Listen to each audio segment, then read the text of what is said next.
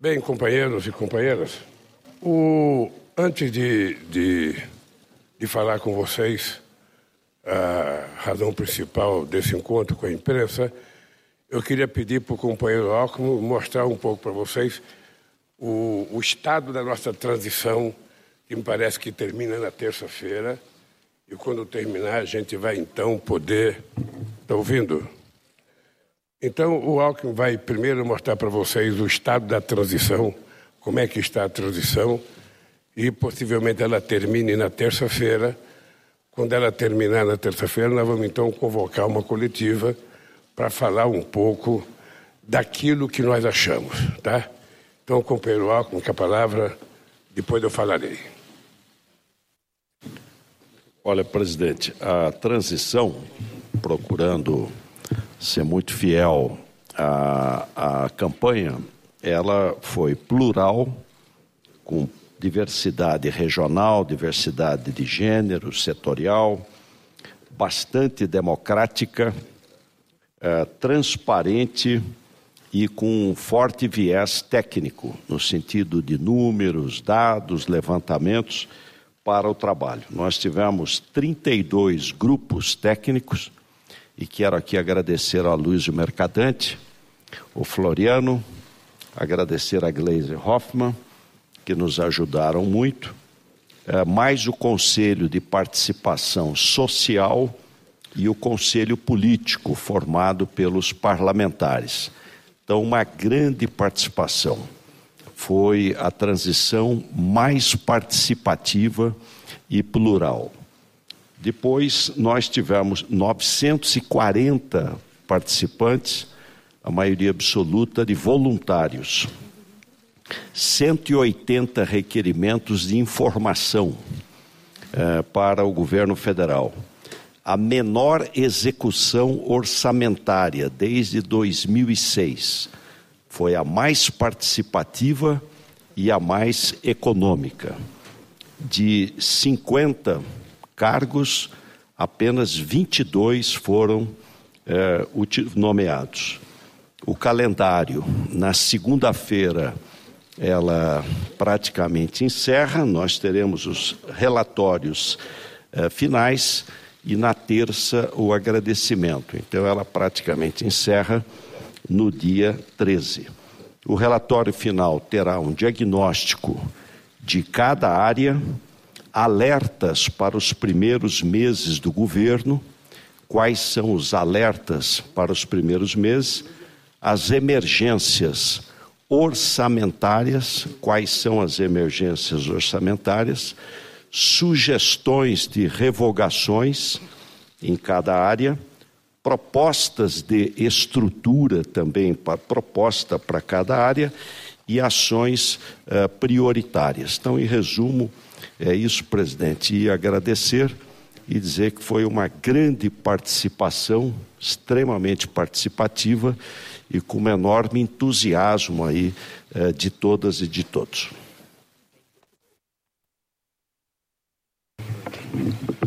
Eu penso que foi. Cadê meu papel, Crispiniano? Penso que foi a transição mais democrática já feita na história das transições. O que me impressionou bastante é a quantidade de voluntários e voluntárias, e me impressionou bastante que nós nem utilizamos o dinheiro disponibilizado para a transição. Devolver o dinheiro. Se deixar, nós pagamos a dívida do PT com ela. Bem, uh, eu tomei a decisão de apresentar alguns ministros e possivelmente a semana que vem, depois da, depois da diplomação, eu apresente mais um pouco de ministros e depois apresentarei mais um pouco de ministros. Bom, primeiro vocês devem estar pensando, ou alguém está com uma pergunta preparada, presidente Lula, não tem mulheres presidente Lula não tem negros. Ou seja, vai chegar uma hora que vocês vão ver mais mulheres aqui do que homens, e vai chegar uma hora que vocês vão ver a participação de muitos companheiros afrodescendentes aqui nessa, nessa em pé, como está hoje os companheiros. É, eu tomei a decisão porque é preciso que algumas pessoas comecem a trabalhar para montar o governo e para criar condições da nossa estrutura, depois do dia primeiro, começa a funcionar. Eu tomei a decisão de escolher o companheiro Fernando Haddad como ministro da Fazenda. Ele tem a incumbência de ter uns dias para montar a sua equipe e já começar a apresentar resultado antes da gente tomar posse. Eu tomei a atitude de uh, anunciar o companheiro Rui Costa, companheiro governador da Bahia, companheiro-chefe da Casa Civil do governo Wagner, companheiro deputado federal, companheiro sindicalista do Fórum Petroquímico, que certamente vai prestar um extraordinário serviço na Casa Civil. Ele será o meu ministro-chefe da Casa Civil. Tomei a atitude de apresentar o companheiro José Múcio, grande companheiro, meu ministro e o Zé Múcio vai ser o ministro da Defesa. E logo depois que terminar o Jogo do Brasil, eu vou ter uma reunião com ele, com os comandantes, que ele já conversou, para que a gente possa começar a discutir o futuro do nosso país. Também um grande companheiro com uma história política consagrada como deputado, como presidente da Embratur, como militante de esquerda, como juiz federal que é o nosso companheiro Flávio Dino, ex-governador do Maranhão, eleito senador da República, que vai ser o nosso querido companheiro da Justiça.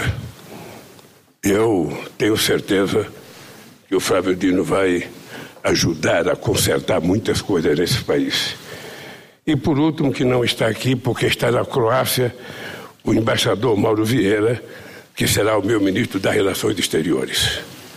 Eu tenho uma grande relação com o Mauro Vieira, tive uma extraordinária relação quando presidente e resolvi escolher, escolhê-lo para que ele fosse meu ministro das Relações Exteriores.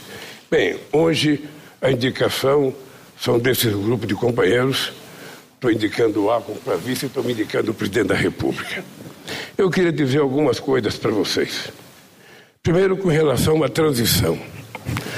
Ah, é muito importante que vocês tenham claro que quando a transição terminar, nós vamos tentar, com a maior seriedade e com a maior sobriedade, apresentar para a sociedade brasileira o que que nós encontramos como resultado do atual governo. Vamos mostrar sem precisar fazer um show de pirotecnia nós não queremos isso. O que nós queremos é que a sociedade brasileira saiba corretamente como é que está a saúde, como é que está a educação, como é que está o SUS, como é que está a ciência e tecnologia, como está a situação dos aposentados, como está a situação dos trabalhadores. Ou seja, para que a sociedade saiba, porque se nós não apresentarmos agora, seis meses depois, estará nas nossas costas os desmandos feitos pelo atual governo. Nós uh, temos consciência de que o, o Alckmin até, não sei se ele já falou, mas é, é, é um governo com o corpo muito grande e a cabeça muito pequena.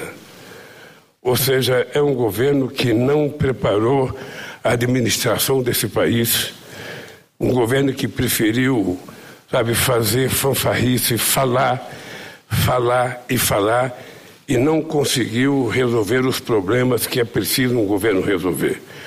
Nós agradecemos profundamente aos senadores que votaram a PEC, que não é uma PEC do governo Lula, do futuro governo, é uma PEC do governo Bolsonaro porque essa PEC é para resolver o problema do orçamento, que ele não colocou dinheiro para resolver os problemas que nós temos que resolver, sobretudo a manutenção dos 600 reais de um programa que volta a ser chamado Minha Casa Minha Vida, e mais 150 Bolsa Família e mais os 150 reais para crianças até 6 anos de idade.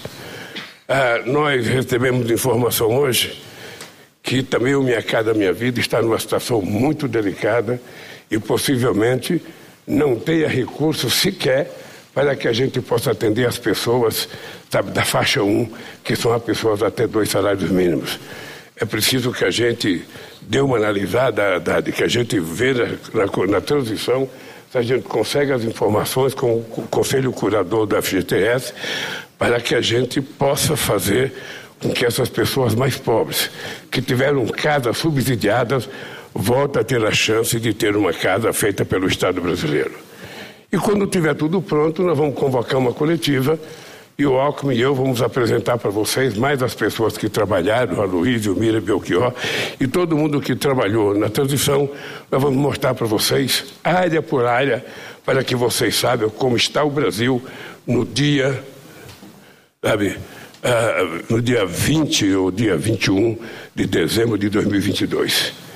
E eu espero que a gente consiga recuperar aquilo que é o sonho da sociedade brasileira.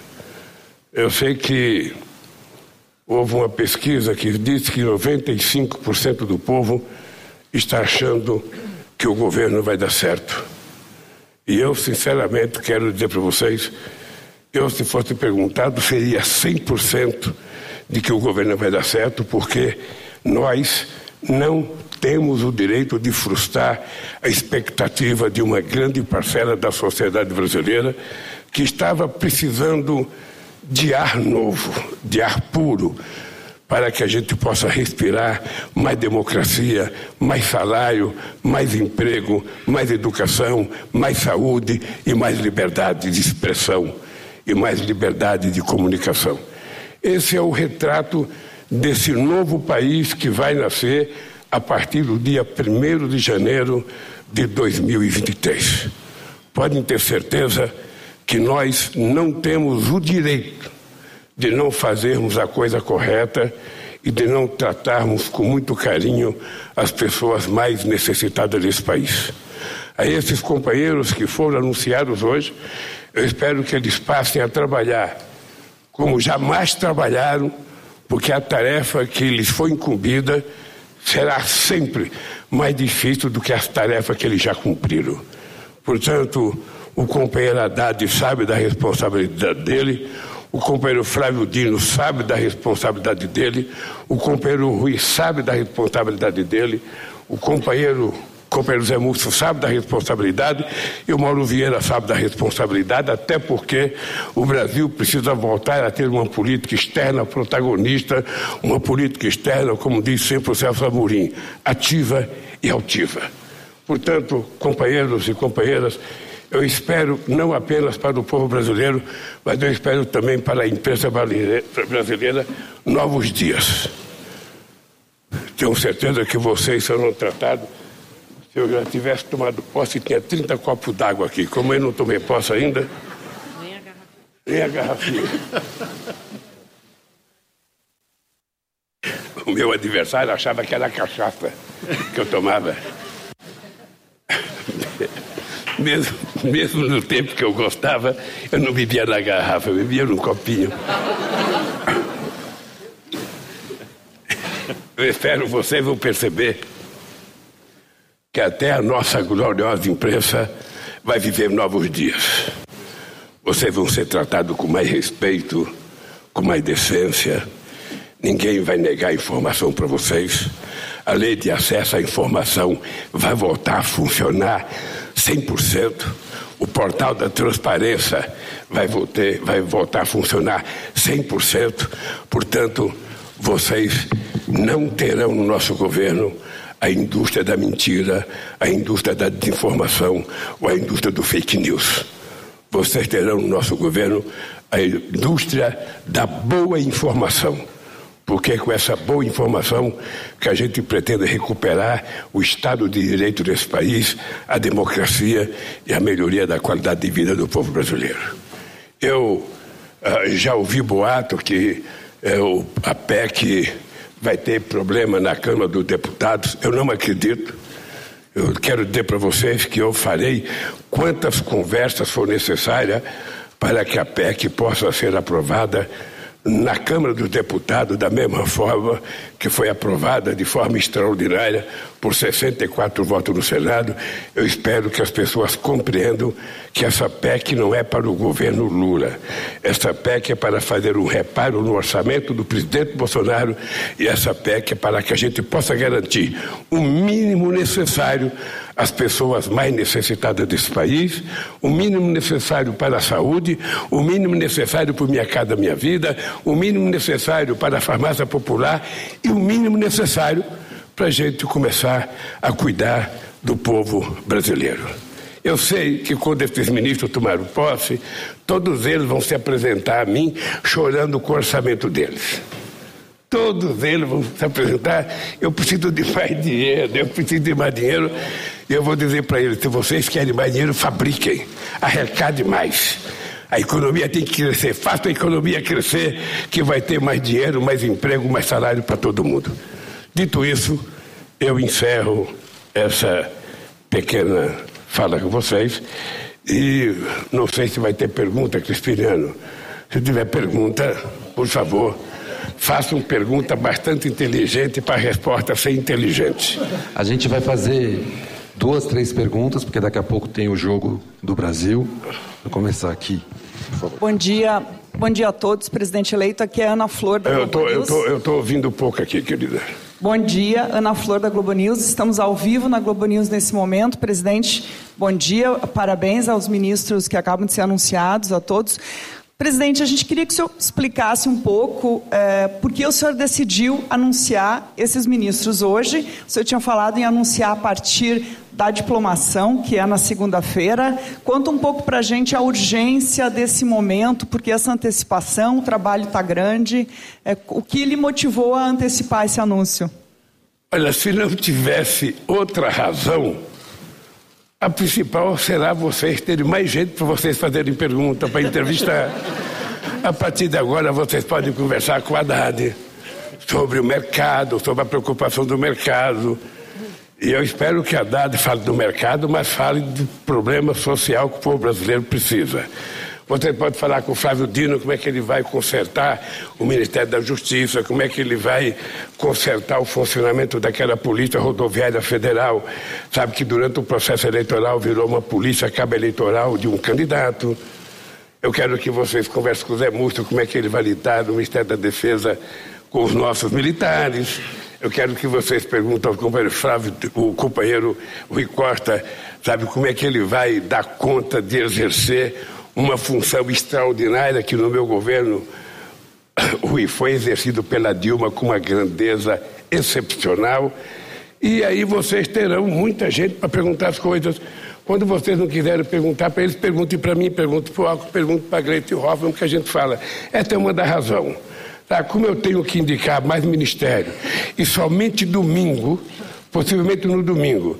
Eu tenho uma conversa para determinar a quantidade de ministério que nós vamos ter e a quantidade de, secretaria que nós vamos criar. Então, a partir do momento que eu definir, aí eu vou definir os ministérios. Agora, esses já estão definidos, esses não tem mudança, não tem secretaria nova, mas os outros têm, porque eu ainda vou definir sabe, quais dos ministérios, os ministérios que a gente vai criar, quais da secretaria que a gente vai criar. Isso nós vamos fazer até no domingo à noite e na segunda-feira, depois da diplomação, eu vou tratar de terminar a montagem do nosso governo e nos preparar para no dia primeiro começar a governar esse país. Bom dia, presidente.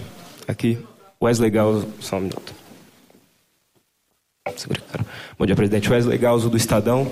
Presidente, o senhor se antecipou à imprensa que iria realmente perguntar sobre a falta de diversidade de gênero e racial na primeira leva. E eu pergunto se nos próximos é, pronunciamentos, nas próximas anunciações de ministros, teremos também mulheres é, indígenas e negros em pastas estratégicas com grandes orçamentos, como saúde e educação, ou se ficarão apenas confinados à a, a, pasta da igualdade racial, das mulheres, dos direitos humanos. E uma pergunta destinada já ao ministro Flávio Dino, e o senhor pode responder também, se vai ser justiça e segurança pública ou vai haver um desmembramento dessas duas pastas? Ah, você não fez uma pergunta, você fez um, uma, uma, uma historiografia do que vai acontecer nesse país. Olha, primeiro, eu não, não entendo que você pensa que, que, esse cara é branco. É? Se você for perguntado pelo IBGE, no mínimo ele ia dizer que era pardo. Deixa eu te falar uma coisa.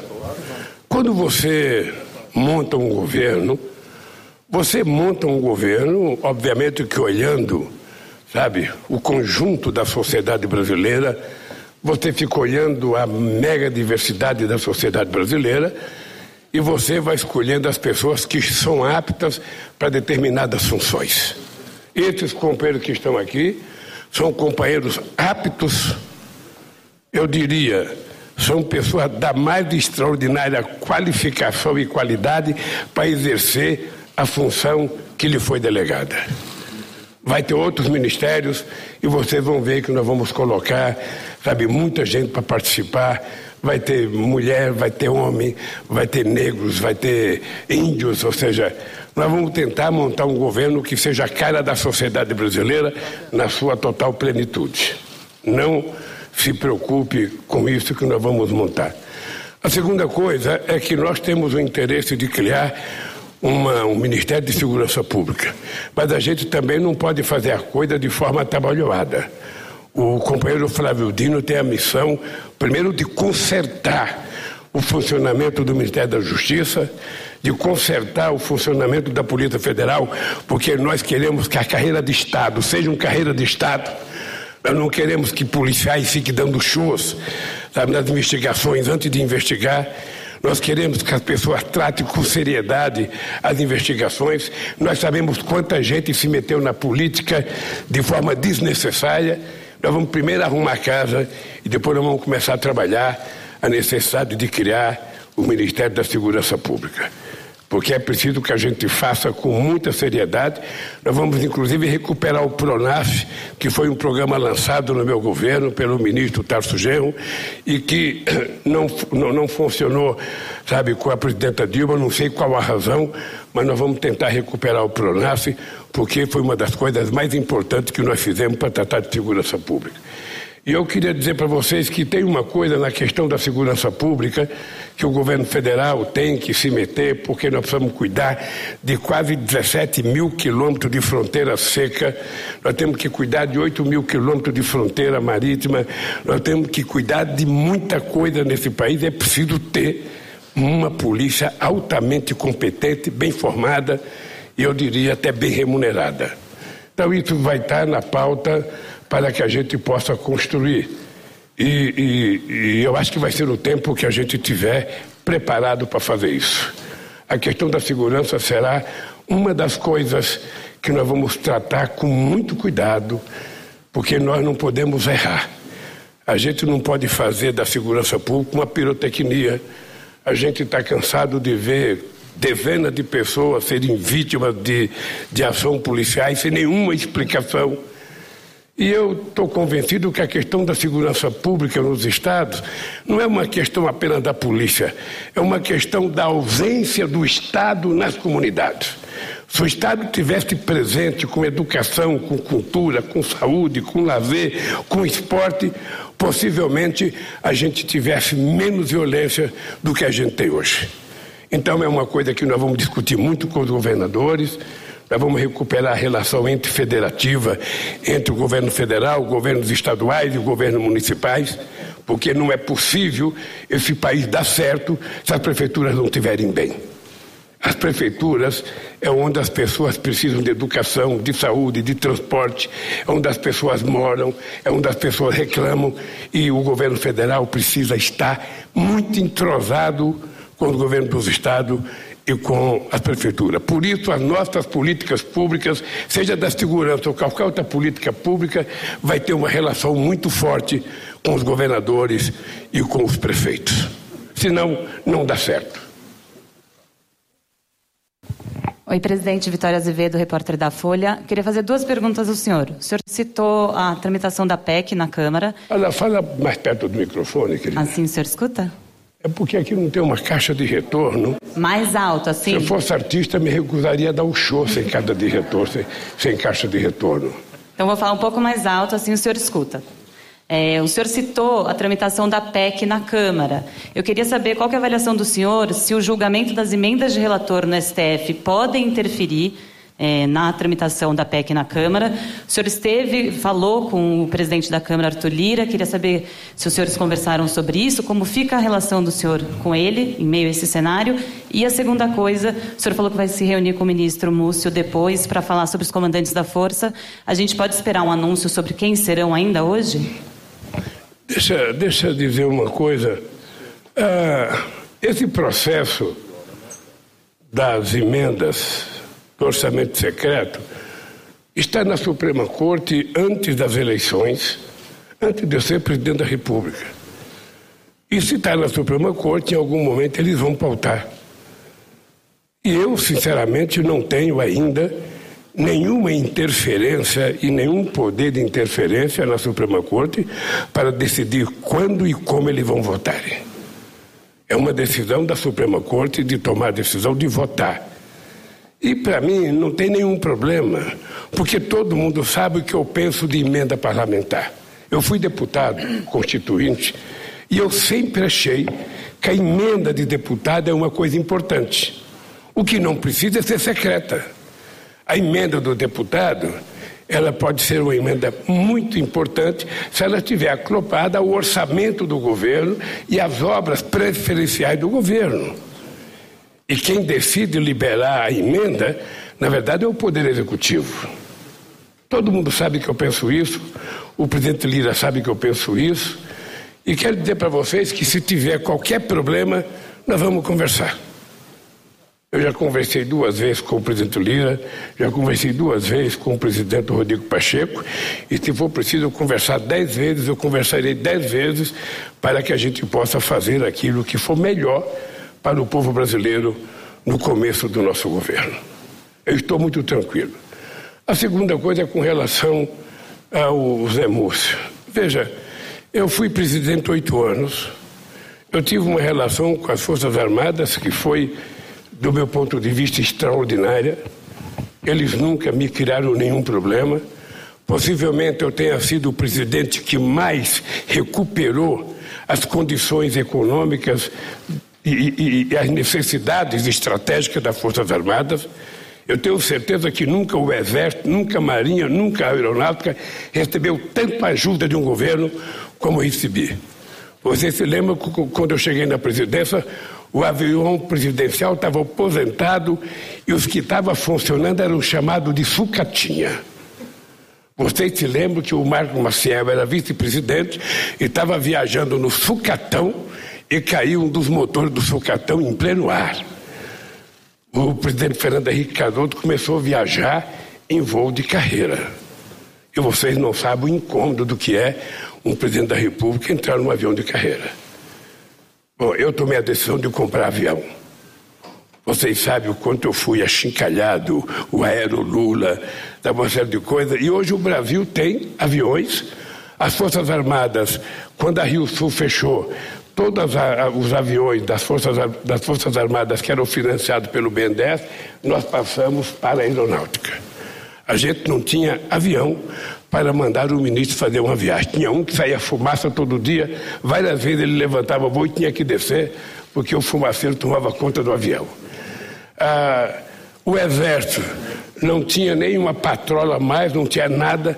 Nós recuperamos o batalhão de engenharia do Exército e transformamos ele, sabe, quase que numa forte empreiteira para fazer obras em lugares inóspitos, em lugares que a indústria privada não quer ir, e também para tentar nivelar o preço.